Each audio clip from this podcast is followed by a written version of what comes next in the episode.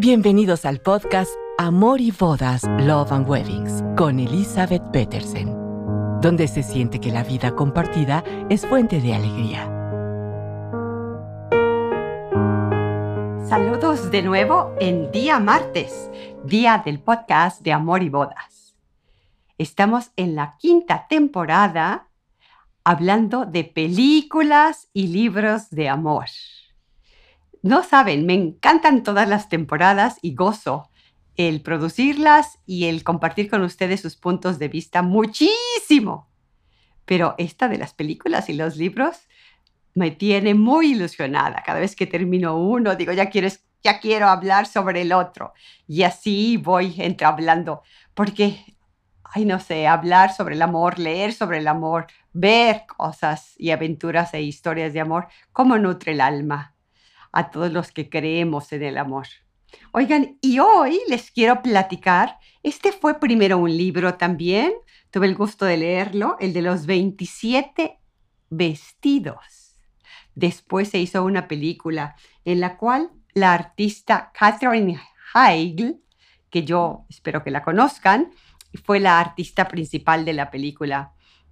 Y esta película sobre los 27 vestidos es fantástica. ¿Saben ustedes de qué eran los 27 vestidos? Pues nada más y nada menos que eran vestidos de dama que ella iba coleccionando en su closet con aquel amor y con aquel cariño. No nomás los guardaba aventados o en una bolsa de plástico.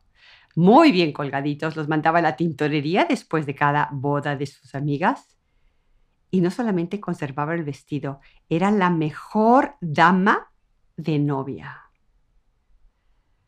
Porque cómo nos cuesta a veces cuando, bueno, a mí ya no me invitan a ser dama de novia desde hace como 35 años, pero eh, cómo nos cuesta pensar en la novia antes que a nosotros. Y este quizás es un punto interesante. Si a ti, quien me estás escuchando, alguna vez te invitan a ser dama de novia tenemos que recordar que la importancia y la prioridad es la novia, el color que ella elija, el modelo que ella elija, eh, a las horas que nos invite a estar reunidas, cuando en verdad nos pregunta cómo se ve algo o qué haríamos nosotros, hay que intentar verlo desde el punto de vista de ella, no de nuestra propia observación, para de, de verdad llegar a ser unas buenas damas.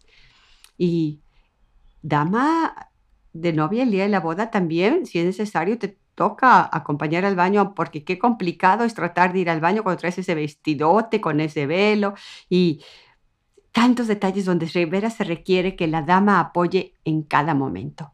Pues así es esta película de los 27 vestidos, a 27 bodas que ella había acudido y luego te las platica grueso, que hay amigas que se deciden casar el mismo día con diferencia de media hora, ya tiene, no puede decirle a ninguna que no, entonces corre, se cambia, que ninguna de la otra se conozca que está yendo a las dos porque las disminuye en su importancia de su gran día. Bueno, hace malabares para estar presente cuando ella es necesitada.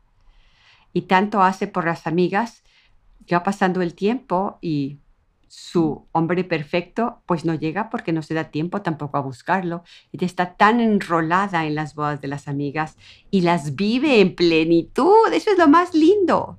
¿Cuánto hay veces que vamos a la boda, ya sea de dama o de invitado, y no estamos sintiendo ni palpando la emoción de la boda? Estamos más pendientes de que no nos han dado de beber. Ay, ¿cuánta, ¿cuánto calor hace? Ay, está haciendo mucho frío.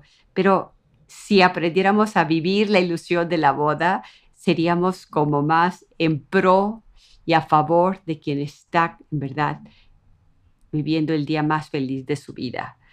Y con ella subirnos al barco de su felicidad. ¿Por qué no? También de nuestro, si somos invitadas de parte del novio, que él también goza y vive y se ilusiona y a quien invita es con el objetivo de que compartan su alegría, que no vean se dediquen a juzgar y checar y que faltó y yo hubiera hecho. Si no te preguntan, tú goza el gusto de quienes están haciendo la boda. Entonces, ese fue, creo que mi principal aprendizaje. Ya ven que saca, estamos tratando de sacar jugo de cada película, pues yo creo que el principal aprendizaje es alabar a esta chiquita como pudo en cada boda verterse y dedicarse a complacer a la novia que estaba llena de estrés, que estaba angustiada, que le gustaban unos vestidos rarísimos. Ella tenía de tutti frutti, de todo estilo y color y jamás se quejaba. A ella le cautivaba ver a su amiga feliz. Y qué bonito, ¿no? La alegría no es mía, la ilusión no es mía, pero la hago propia para gozar contigo. Eso siento que somos las mejores amigas cuando sabemos gozar con y también cuando llega el tiempo de vivir tristezas, mortificaciones y angustias en verdad, no solamente sentirlas que son tuyas y ahí se quedan, sino las tomo como mías y desde mi punto de vista, conociéndote a ti, trato de ayudar, opinar, compartir. Pues esta película, que como la mayoría de las películas románticas tiene un fin súper lindo, después de que conocemos tanta tragedia, tanta entrega, tanto asegurarse con placer a las amigas que se iban casando, cómo se da ella la oportunidad de encontrar también ella su mitad de naranja. Y le cuesta trabajo, como habíamos platicado en la película anterior, abrirse, eh, sentirse vulnerable pues ella era algo que ella nunca había vivido. Entonces es súper simpático ver poco a poco cómo ella va cediendo y cómo él se muere de la risa cuando ve ese closet lleno de tanto vestido chistosísimo, porque hay de toda fantasía hasta cada cosa tan sexy.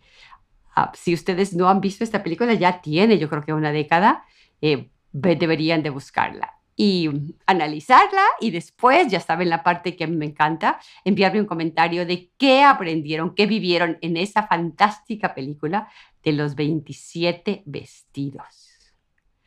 Se oyen muchísimos, ¿no? Imagínense, hay solamente 12 meses al año y más o menos como tres años en que se van casando tus amigas, es la época. Entonces calculen tanta y cuánta boda y cuánta inversión hubo ahí pero también cuánto deseo de agradar y hacer lo imposible por ver a tu amiga feliz.